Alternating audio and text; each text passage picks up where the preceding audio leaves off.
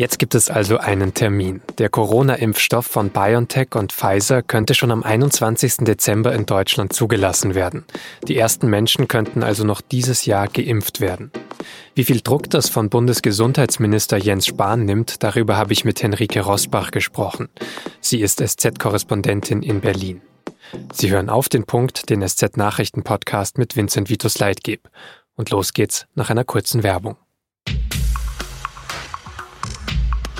Jeder kennt sie, die Bild, eine der ältesten und wohl polarisierendsten Medienmarken Europas. Jetzt kann jeder einen Blick hinter die Kulissen von Deutschlands größtem Boulevardmedium werfen und sich eine Meinung bilden.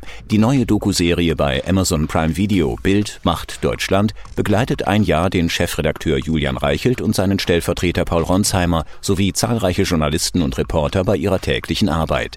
Ein Kamerateam ist in den Redaktionsräumen und Sitzungen sowie bei Treffen mit Politikern und bei Außenreportagen dabei und berichtet unzensiert, unkommentiert und neutral. Das hat es in 65 Jahren Bild so noch nicht gegeben. Mehr dazu in Bild macht Deutschland ab dem 18.12. exklusiv bei Amazon Prime Video. Wer noch kein Kunde von Amazon Prime Video ist, kann das Abo 30 Tage lang kostenlos testen.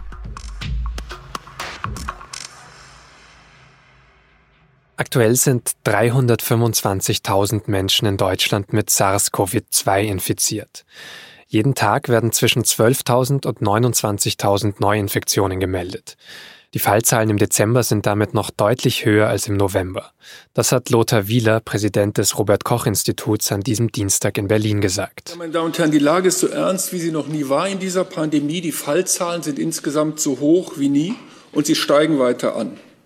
Und die Gefahr besteht, dass sie die Situation weiter verschlimmert und es damit immer schwieriger wird, mit der Pandemie und ihren Folgen umzugehen. Neben Wieler sitzt bei dieser Pressekonferenz der Bundesgesundheitsminister. Und auch Jens Spahn gibt sich in seinem Statement zu Beginn erst noch besorgt. Wir haben gesehen, dass sich eine dritte Welle praktisch schon wieder begann aufzubauen, bevor die zweite tatsächlich abgeflaut war. Wir mussten daher vor Weihnachten das klare Signal setzen, dieser Jahreswechsel muss anders aussehen als üblich. Wichtig sei, dass jetzt alle beschlossenen Regeln konsequent umgesetzt werden, so Spahn. Er wisse auch, dass das für viele hart werde in den kommenden Wochen. Allerdings haben wir Hoffnung auf Besserung. Es gibt Impfstoffe, die Schutz versprechen. Und deswegen setzen wir alles daran, dass dieser Impfstoff so bald wie möglich zugelassen wird. Und genau darüber habe ich mit Henrike Rosbach gesprochen, die die Pressekonferenz von Jens Spahn heute beobachtet hat. Enrique, die Pressekonferenz von Spahn und Wieler hat den Titel getragen Die Corona-Lage vor Weihnachten. Zuerst wurden schon auch wieder bedrückende Zahlen vorgestellt, dann ist aber schon ein bisschen Optimismus eingezogen, als es um den Impfstoff ging. Oder wie hast du das wahrgenommen? Ja, das war schon so. Also schon während der Konferenz äh, tauchten erste Meldungen auf, dass die Europäische Arzneimittelbehörde die EMA einen ähm, Impfstoff, also den BioNTech-Pfizer-Impfstoff, doch früher zulassen werde als bislang geplant. Bislang hieß es immer 29. Dezember. Dann war vom 23. die Rede und jetzt kam gerade vor kurzem die Einmeldung, nein, es wird der 21. Dezember sein. Das ist also deutlich äh, früher oder eine gute Woche früher als ursprünglich geplant. Wie sehr kommt das denn Jens Spahn jetzt entgegen sozusagen, dass er diese Meldung tatsächlich an diesem Tag heute verkünden kann, mehr oder weniger? Für ihn ist das natürlich eine gute Nachricht. Er hat es auch gleich als gute Nachricht für, für ganz Europa und für die Europäische Union ähm, bezeichnet, dass es nun einen früheren Termin ähm, gibt. Natürlich ist die Politik unter Druck geraten, dadurch, dass äh, in Ländern wie den USA, Kanada, Großbritannien durch Notzulassung eben jetzt schon seit teilweise über einer Woche ähm, Menschen geimpft werden können, während in der Europäischen Union und damit auch in Deutschland das eben noch nicht möglich war, weil auf eine ordentliche Zulassung gesetzt wurde und nicht auf eine Notzulassung. Und der Druck ist jetzt natürlich ein bisschen raus, weil der 21. dann nicht so weit entfernt mehr ist von dem Startpunkt in den anderen Ländern. Ja, also dass mit dieser ordentlichen Zulassung, auf die gewartet wurde, im Gegensatz zur Notzulassung, das hat Jens Spahn ja auch bei der Pressekonferenz mehrfach betont. Wieso war ihm das denn so wichtig? Er hat es letztlich ähm, auf zwei Ebenen begründet. Das eine ist, dass er sagt, es gibt ja nicht nur Impfgegner, die sich sowieso nicht impfen lassen wollen, sondern es gäbe auch eine Menge Leute, die grundsätzlich bereit seien, sich impfen zu lassen, die aber doch ein bisschen zurückhaltend seien, wenn es um einen ganz neuen Impfstoff geht. Und er sagt eben, es sei sehr wichtig zu vermitteln, dieser Impfstoff ist sicher, dieser Impfstoff wurde ganz genau geprüft, die Untersuchung war nicht schnell und hoppla hopp, sondern wirklich seriös und tiefgehend, um eben größtmögliches Vertrauen in diesen Impfstoff ähm, herzustellen, weil nur wenn sich wirklich viele Menschen impfen lassen, sobald dann genug Impfstoff da ist, wird auch eine Herdenimmunität da sein und das Leben wieder einigermaßen normale Bahnen einnehmen können. Der andere Punkt ist, dass er sagt, dass in der Europäischen Union man sich bewusst dafür entschieden habe, das als einen gemeinsamen europäischen Weg zu gehen über die Europäische Arzneimittelbehörde und eben nicht über eigene nationale Notzulassungen. Er sagt, die großen Länder wären vermutlich auch in der Lage gewesen, diesen Prozess alleine zu gestalten. Dann wären aber kleine hinten runtergefallen. Und für die EU als Ganzes und dafür, dass man gemeinsam in dieser Krise ähm, als EU aller Mitgliedstaaten versucht durchzukommen, sei es eben wichtig, dass man diesen Schritt dann auch zusammen geht über die europäische Institution, die dafür zuständig ist. Was hat denn Jens Spahn bei der Pressekonferenz heute oder vielleicht auch in den vergangenen Tagen denn da als nächste Schritte skizziert? Sollte dann die Zulassung da sein?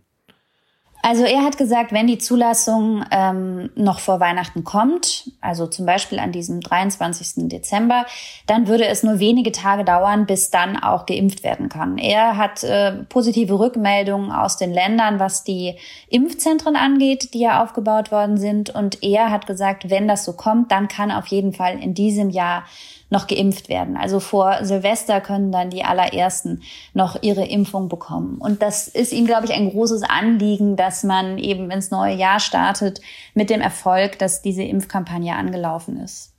Braucht es dafür dann so eine Art neue Rechtsverordnung oder muss er da noch äh, eine Basis schaffen oder gibt es die schon?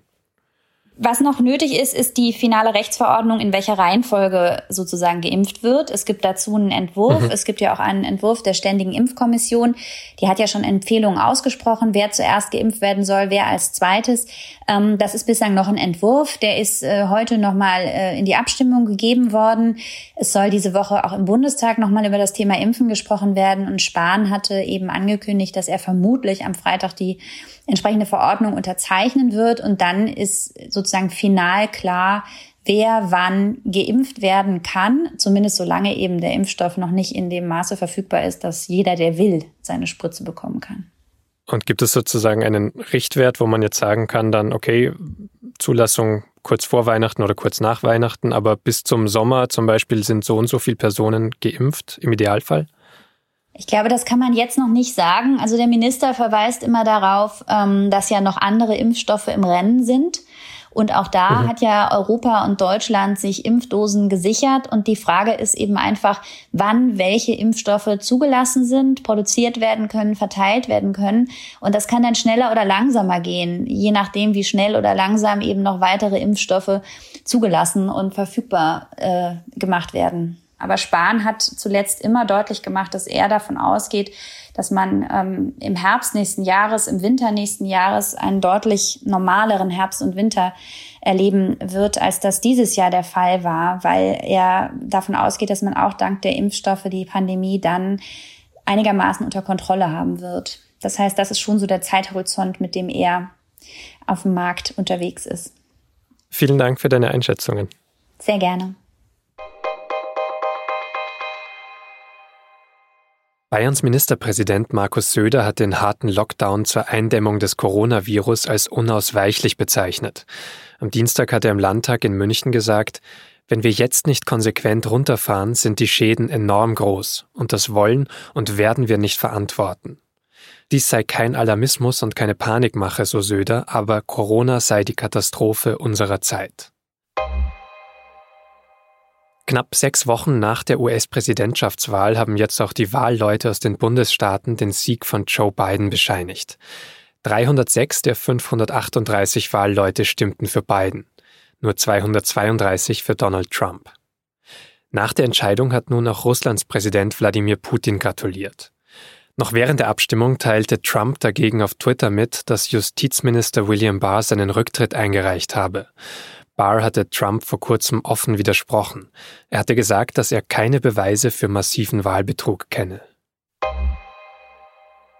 Die islamistische Terrororganisation Boko Haram hat sich einem Medienbericht zufolge dazu bekannt, die hunderten Schüler in Nigeria verschleppt zu haben.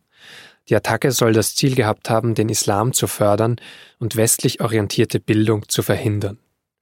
Es ist weiterhin unklar, um wie viele Kinder es dabei geht. Während Nigerias Regierung von 333 spricht, berichten Zeitungen von doppelt so vielen.